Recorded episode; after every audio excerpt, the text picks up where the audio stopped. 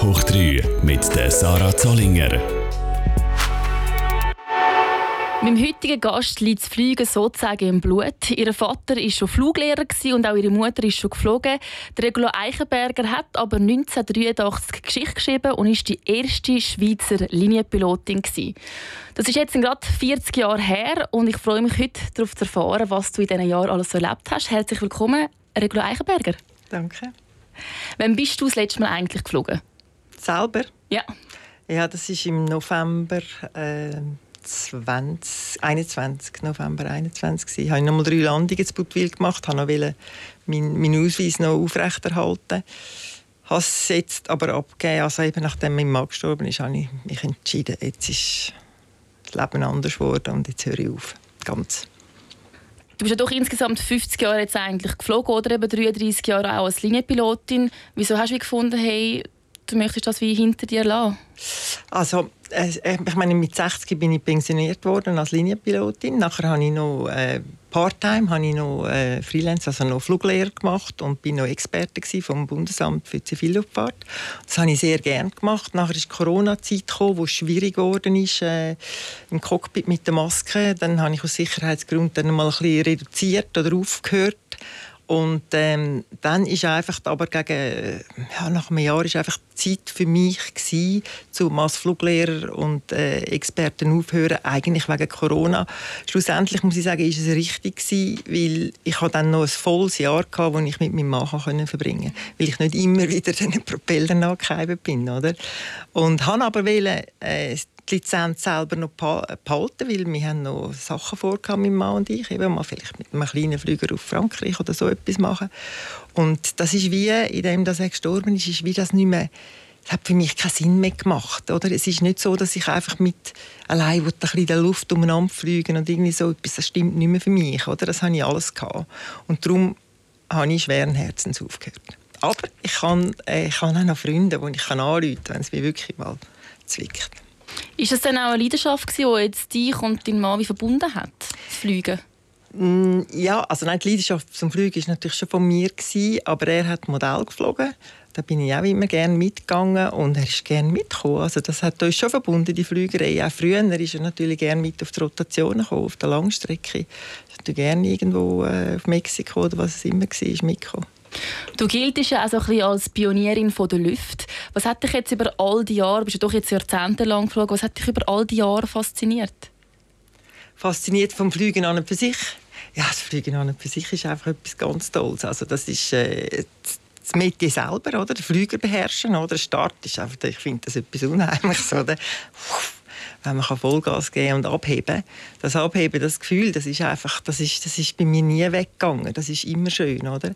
Also außer es stürmt, dann muss, hat man nicht Zeit, um das irgendwie, da gibt es andere Sachen, die man dann ähm, muss machen, als einfach, dass wieder, dass er, äh, dass einem das Gefühl kommt dann. Aber äh, einfach über die Luft schweben, also über, über die schönen Sachen, die man sieht, das ist einfach faszinierend. Der Beruf an sich als Pilot ist faszinierend.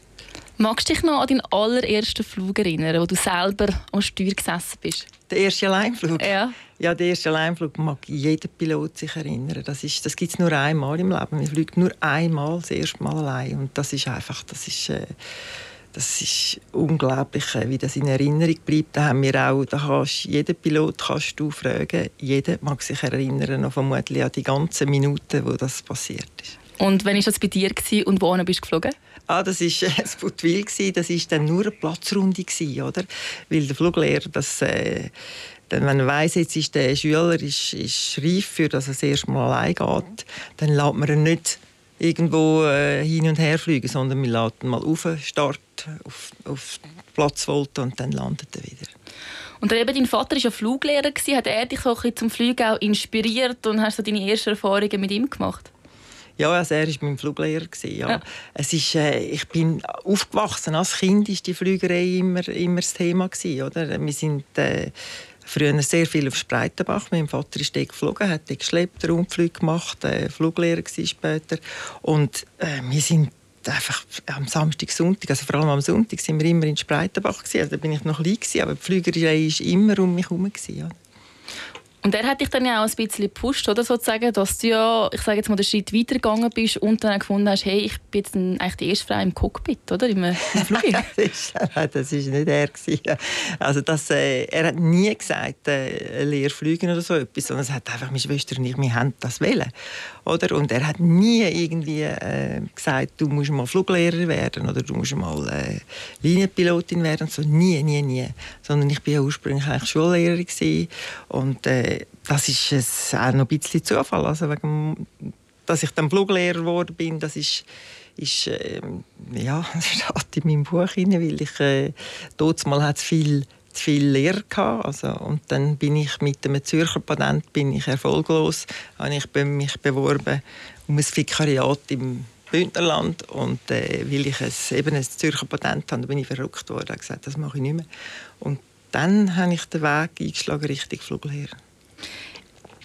Also eben, und du hast ja auch Geschichte geschrieben als erste Linienpilotin von der Schweiz, oder? Und jetzt hast du es gerade selber gesagt, hast das Buch geschrieben über den Wolken, oder? Deine Autobiografie eigentlich, oder? Wo du ja den ganzen Weg beschreibst und mega viel Geschichte, ich sage jetzt mal auch von, von deiner Ausbildung oder eben als Pilotin äh, niedergeschrieben hast.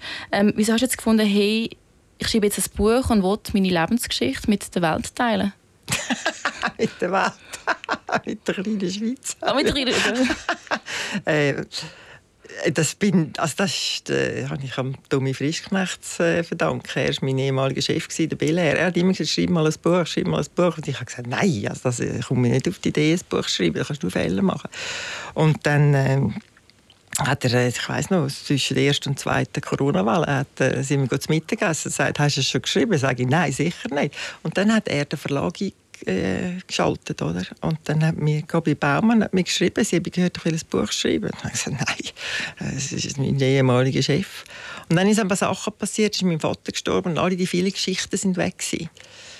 Und äh, dann war Corona und ja, irgendwie habe ich gedacht, ja, habe ich, mal, habe ich mal angerufen, äh, Gabi, und habe gesagt, du schreib mir ein Buch. Hat sie gesagt, schreib mal ein Kapitel, dann schauen wir weiter. Ja, und so ist es entstanden.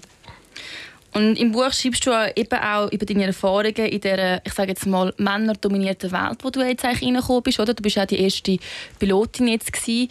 Wie ist das damals für dich gewesen? Also hat es da viel, ich sage jetzt mal, auch Ellenbögen gebraucht, um dich dort zu behaupten? Also ich habe es nicht so erwartet, dass es so ist, weil ich bin äh, erzogen worden. Mein Vater hat keinen Unterschied gemacht zwischen äh, männlichen und weiblichen Leuten oder überhaupt, überhaupt. Für ihn sind alle gleich gewesen. Und so bin ich erzogen worden, oder? Und immer du kannst das, du kannst das, ist auch immer das Thema von meinem Vater. Und ähm, als Fluglehrerin, also da bin ich nicht die Erste und hatte schon weibliche Fluglehrerinnen vor mir gehabt. Dort habe ich ein einziges Mal ähm, mal ein bisschen Widerstand vom, vom Flugschüler bekommen, aber sonst habe ich, ich habe das nicht gespürt. Ich habe, und darum habe ich das gar nicht erwartet, dass das so viel Erstens, dass es so wird Wellen schlagen und zweitens, dass ich so viel Gegenwind habe. Das habe ich nicht erwartet. Von wo hast du den grössten Gegenwind bekommen? Ja, zum Teil von den Piloten. Die einen sind sehr charmant die anderen neutral und dann hat es andere gehabt, die ganz offensichtlich gesagt haben, du, du nimmst uns den Job, ab, äh, Job weg, wir, wir haben jetzt nicht auf Frauen gewartet. Oder? Das spürt man. Oder das Serie, die auch nie Grüezi sagen, oder? das war noch so tot. Crossair-Piloten oder äh, Swissair-Piloten, ganz viele Swissair-Piloten, die mir auch nicht Grüezi gesagt haben. Man hat damals immer das Gefühl, so Piloten sagen so ein Machos und Gigolos und so. Stimmt das da auch? Kannst du jetzt das wie Also eigentlich ist, ähm, ich nehme jetzt mal Macho, ist gar nicht mehr gefragt. Also, weil Macho in, im Cockpit haben eigentlich gar nichts zu suchen. Das ist nur gefährlich. Das äh, verhindert man heute eigentlich, wenn möglich schon bei den Selektionen, dass so Spezies nicht ins Cockpit kommen. Oder? Ähm, Gigolo, ja, ja, es hat das ist natürlich so. Das ist klar, äh, dass äh, von den Piloten mit der Uniform wirken höchstwahrscheinlich schon sexy auf viele Frauen, ja. Und du hast ja eben eigentlich dir vieles müssen auch erkämpfen, oder? Also es gibt ja auch die eine Geschichte, ich sage jetzt mal mit dem Minirock, oder, wo schon bei den Kleidern hat es angefangen, Sachen, wo man sich eben gar nicht überlegt hat, wie noch nie eine Frau im Cockpit gesessen ist, oder? Ja, also ich meine, das ist jetzt einfach von Moritz Suter eine Idee gewesen. Die, die muss jetzt einen, äh, nicht einen Minirock, aber so einen engen Schüpp bis äh, so viel über Knie haben. Und das wäre erstens schon fast nicht technisch nicht möglich gewesen. Also, weil wir hatten die Steuersäule äh, in diesem Flüger hat man zwischen den Beinen, nicht wie ein Airbus, wo man Sidestick hat, oder? Also der wäre der wär da bis, bis an die Hüften raufgekommen, oder? Und äh, nein, das ist für mich also, das ist, äh, also völlig daneben gewesen. Das ist einfach ein Gag vom, vom Moritz Sutter, oder? Und eben so, du bist ja als erste Pilotin, du bist ja auch wie auch ein Vorbild für viele Frauen dann gewesen, oder? Ich meine, während der ganzen Zeit, wo du jetzt wieder in das reingerutscht bist, hast du wie das Gefühl gehabt, hey, ich muss jetzt für das Recht der Frau kämpfen und so ein Gleichberechtigung ist für dich auch ein wichtiges Thema gewesen? Oder hat sich das einfach wie so, ist das wie so von außen wieder wie so dargestellt worden? Also wie soll ich sagen, äh, ich habe schon gemerkt, äh, dass Frauen nicht gleichberechtigt sind. Oder? Wir haben mal, wo wir Kinder sind, hatten wir Gemeinschm Gemeindeschwester gehabt. Ähm, die hat mal keine äh, Stimme und kein Wahlrecht gehabt, oder? Und das ist immer thematisiert worden in unserer Familie. Und äh, wo meine Schwester dann ins Appenzell rausgezügelt ist und dann dort äh, so lange gegangen ist, bis sie Stimm- und Wahlrecht bekommen ist, habe ich, das, habe ich mich natürlich schon aufgeregt, dort mal schon, oder? Aber dass ich nachher als Pilotin äh, irgendwie für die Rechte gekämpft habe, nein, äh, irgendwie, ich habe einfach, ist dann, ich bin akzeptiert worden, schon gleich, und dann ist es irgendwie wie selbstverständlich gewesen. Wie hat sich denn so entwickelt, ich sage jetzt mal von 1983, wo du das erste Mal in den Flug gegangen bist, bis jetzt am Schluss von deiner Flugkarriere? Hat sich fest geändert? Also ich glaube, im Cockpit ist das schon lange kein Thema mehr. Oder? Da weiss man einfach, dass Frauen kommen.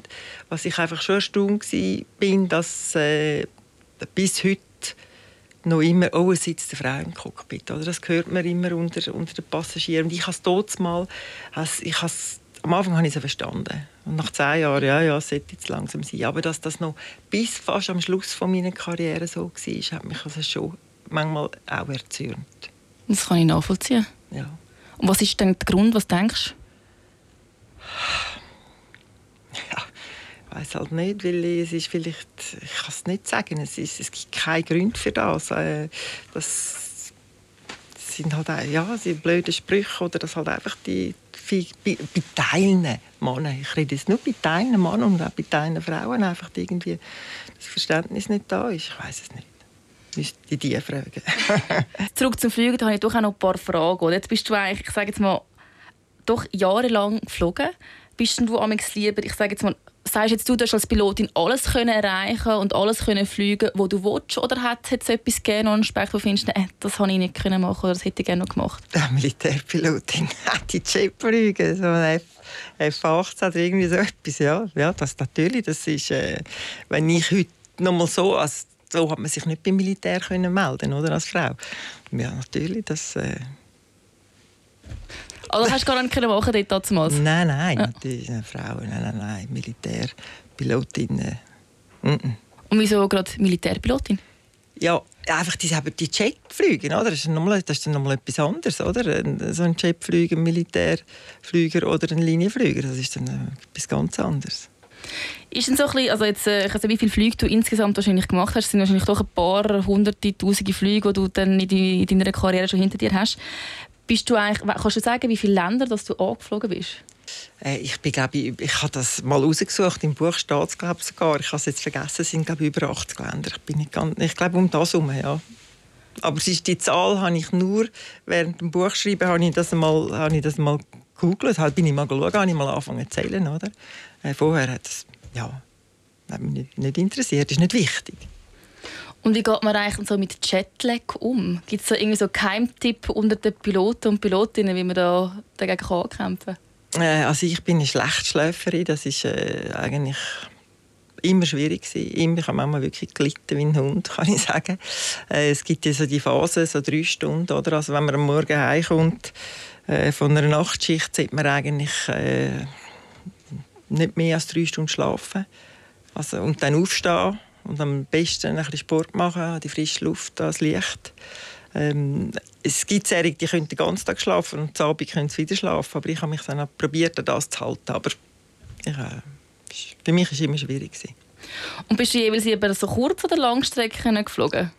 Alles, also kurz. Ah, ob ich lieber oder was? Ja, was lieber? Ja, also Kurzstrecken ist eigentlich interessanter auf und ab auf und ab, oder? als die Langstrecke. Aber die Langstrecke hatte eine wunderbare Zeit. Ich hatte oft eine Woche äh, Malediven, eine Woche äh, Indien, eine Woche irgendwo es war. Und äh, dann ist man natürlich schon gerne auf der Langstrecke. Oder? Und was ich mich auch noch gefragt habe, oder, als Pilotin ist man ja viel unterwegs, oder? Man tut ja viel eben, ähm, sagt, äh, bei Langstreckenflügen tut man ja viel auch in Hotels übernachten. Ähm, ist es dann amix also ist man da ein bisschen einsam und das Privatleben, kann ich mir vorstellen, ist auch nicht immer ganz einfach zum Aufrechterhalten. Also früher war das ganz schwierig, weil es noch kein Handy gegeben hat, oder? Da hat es äh, kein WhatsApp, da hat man, hätte man müssen telefonieren dass äh, meine Freundin, die beste Freundin, hat immer gesagt, ja, Leute ist dann an, wenn du wieder mal daheim bist, oder? Also sie hat es gar nicht probiert. Es war schwieriger gewesen, um wirklich ähm, Kontakt zu behalten. Oder? Also ich musste aktiv, wirklich, wenn ich daheim war, halt müssen mit den Freunden Freund, Freundschaften pflegen. Oder? Das ist heute viel einfacher, oder? Das WhatsApp und, und was immer. Und ein, also ein Kollege von mir ist auch Pilot und er hat mir gesagt, äh, es werden die immer alle im gleichen Hotel so ein untergebracht. Oder? Und weil man so viel auf Reise ist, dann gibt es halt auch so viel so ein bisschen Liebesgeschleik und Geschichten unter Piloten, Stewardessen, Pilotinnen, Stewardessen, was auch immer. Ist das früher auch schon so gewesen und stimmt das? Ja, das ist schon immer so gewesen. Also ich denke, je länger dass, äh, dass der Aufenthalt ist oder mehr, ja, sobald man einen Nightstop hat, ich denke, das sind einfach die Chancen grösser, als wenn man äh, am Morgen eincheckt und am Nachmittag wieder heimgeht. Aber ja, das ist, liegt glaube ich in der Natur der Sache. und wenn du so jetzt auch an deine Flüge zurückdenkst, was sind so die schönsten Momente oder so die, die Momente, wo, wo dir für immer so in Erinnerung bleiben werden? Also das eine sind die Naturphänomene, oder? Äh, also über die Alpenflüge. Ich meine, ich weiß nicht, wie viele Alpen, dass ich, wie viel Mal ich über die Alpen geflogen bin, ist immer schön. Äh, die äh, Sonnenuntergänge, Mondaufgänge, dann äh, Polarlichter. Es gibt, es gibt einfach unglaublich viele schöne Sachen, die einem dann bleiben. Hast du in deiner Karriere einen Moment gehabt, wo du Angst gehabt hast, weil sich also ein Sturm, das Luft, die Luftlöcher, äh, man hört zu den Luftlöchern, äh, gibt es die wirklich? Also passiert das oft? Also Luftlöcher gibt es nicht, es hat überall Luft, es sind Turbulenzen. Okay. Ähm, ja, also Nein, Angst. Nein, eigentlich Angst. Das, man hat einfach dann ein bisschen, äh, wenn es stürmt, oder? Also, es ist dann einfach schwieriger zu fliegen, aber man hat ja Limiten. Äh, nein, also äh, es ist angenehmer, wenn es ruhig und schön Wetter ist, als wenn, es Hudelwetter ist. Auch wenn's, ich meine, nur schon um den Flüger rumlaufen, wenn es regnet, oder? Ist, ist, ist nicht so lässig, oder? Gibt es viele so komische Geschichten? Als Pilotin ist man ja immer zuständig für alles, was, was man im Flüger drinnen ist, oder? Kommt da gerade so eine Geschichte in den Sinn? ja, es gibt natürlich schon. Aber ich weiß nicht, wie die Zeit haben. Zum, die, das war sogenannte Cliffhanger, wo, wo im Buch gestrichen worden ist. Ich finde sie lustig. Weißt du, wo die Schilddrüse ist? Äh. Genau. Da, okay, oder? Ja. ja. da sind wir mal, äh, sind wir in, ich weiß nicht, wir sind irgendwo äh, ich glaube, es ist Cancun gestanden. Ich bin hineingestanden und habe auch die Leute begrüßt. Und dann kommt, äh, also wir waren am Aussenstand und da sind äh, die Leute raufgekommen, oder? Und dann ist irgendwann ist so ein verdrucktes Bärli äh, ist aufzulaufen gekommen, oder? Und dann er hat so Adidas Trainerhosen angehabt und so. Ja, was ist ihr Problem, oder? Ja, dann nachher hat er dann gesagt, ja, er habe ein Problem mit der Schilddrüse. Ich lange mir sofort an und er langt sich an. Und dann, äh, ja, dann äh, er habe äh, Angst, dass sie platzen auf dem Flug, oder? Und ich habe da schon, also man muss dann ernst bleiben, aber ich habe so einfach nur schon die Idee, ist dann für mich schwierig und, und auch für die Kollegin, dass wir das uns nicht, äh, dass wir nicht haben müssen lachen, oder? Und dann, äh, ja, sind sie beim Doktor und so, ja, es hat zum Doktor, er hat Tabletten bekommen, haben sie schon mal eine genommen, nein, haben noch keine genommen. Äh, und dann habe ich ihm dann erklärt, oder, wir können nicht einfach anhalten oder? In der Luft, also wenn wir über den Atlantik sind, oder, also er muss sich das schon gut überlegen, über das Mikro oder nicht, oder, äh, weil äh, es geht vielleicht mehrere Stunden, bis man in Not landen, oder, also das würde man dann schon nicht machen, wenn dann die äh, Schilddrüse verplatzt sind, oder, und dann hat er gesagt, ja, er geht noch mal schauen, wie es aussieht, dann ist er auf die Toilette, dann ist noch mal schauen, wie, wie der Zustand ist, oder, und dann hat es mich natürlich verlachen ins Cockpit, und, ja. So Sachen mit Passagieren sind manchmal ulkig. Gibt es viele schwierige Passagiere? Mehr heute als früher. Heute ist äh, Unruly Passenger heisst das. Das ist äh, heute ein viel grösseres Thema als äh, noch vor 30 Jahren. Ja. Wieso? Also hat man da irgendwie eine Begründung dazu? Ich glaube, es ist äh, einfach, weil viel, viel mehr Leute fliegen. Äh, es ist günstig geworden, es ist billig geworden. Also mindestens vor Corona-Zeit war das so. Gewesen. Ähm, ja, einfach die, die Anspruchshaltung der Leute. Und natürlich schauen, sehr gut viel Alkohol schon getrunken haben, bevor sie einsteigen oder Drogen haben oder so. Es gibt, oder, oder dann ist es eng gestuhlt. Es gibt Airline, was sehr eng gestuhlt ist und dann gibt das Problem untereinander. Oder? Ja. Ganz früher hat man sogar nicht im Flieger rauchen. Ich weiß, mein Vater hat zum Beispiel mega, mega Flugangst und er hat mega lange nicht mehr fliegen. Er hat gesagt, früher hat er immer so ein seine Bierchen getrunken und Zigaretten geraucht, um Nerven beruhigen. Und als das abgeschafft wurde, hat es ihn mega angewirkt. er hat es vermisst. Ja, das ist natürlich, das ist äh, also für, für Passagier, für, für Crew ist das, äh, und Crew ist das viel besser, als nicht mehr geraucht wird, oder? Äh, und auch der Flüger sieht nicht mehr so grusig aus von draußen. Wir hatten richtige Nikotinschlieren hinten am, am Rumpf. Ähm, aber ähm, es ist richtig, dass nicht geraucht wird. Aber es hat natürlich Serien, die dann heimlich noch rauchen ins WC und so, aber das schmeckt man sofort auch nicht. Jetzt hast du gesagt, du selber fliegst schon nicht mehr.